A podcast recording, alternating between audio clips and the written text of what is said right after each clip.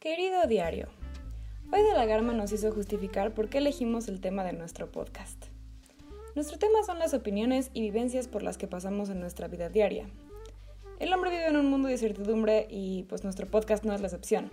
Cada semana tendremos un nuevo tema y nunca sabrás lo que te espera. En fin, como la vida, ¿no? Hay tantas cosas en la vida por las que todos pasamos, a veces sin saberlo.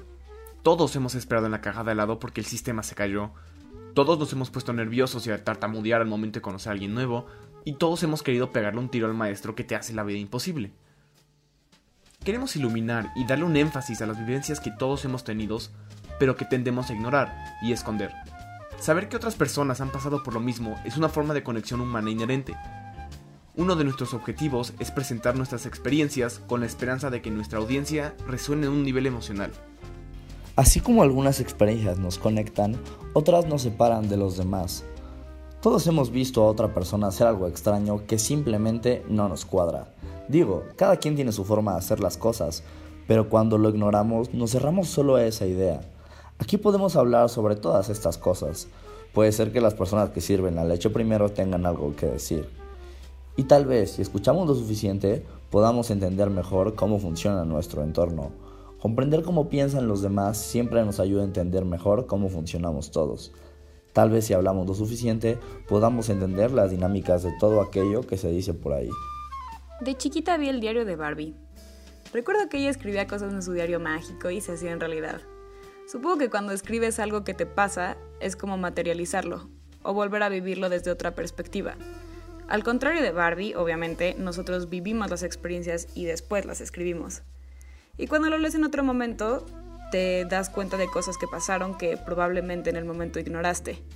Es una forma de obtener un tipo de orden mental y un momento de reflexión. A mí nadie me ha mostrado su diario, así que las únicas referencias que tengo son mis propias experiencias.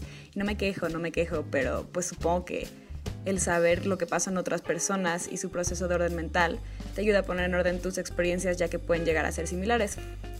Y pues siempre es bueno un poco de chisme, claro. Y por cierto, hablando del chisme, la verdad es que cada vez que alguien nos cuenta un chisme, eso nos ayuda a formar nuestra propia opinión sobre el tema del que estamos hablando. Por ejemplo, cuando mi amiga me contó sobre, no sé, sus experiencias con los psicodélicos, pude ver que la neta suena bastante interesante para mí en lo personal. Aunque bueno, la historia de Sid Barrett nos sigue pareciendo un poco turbia.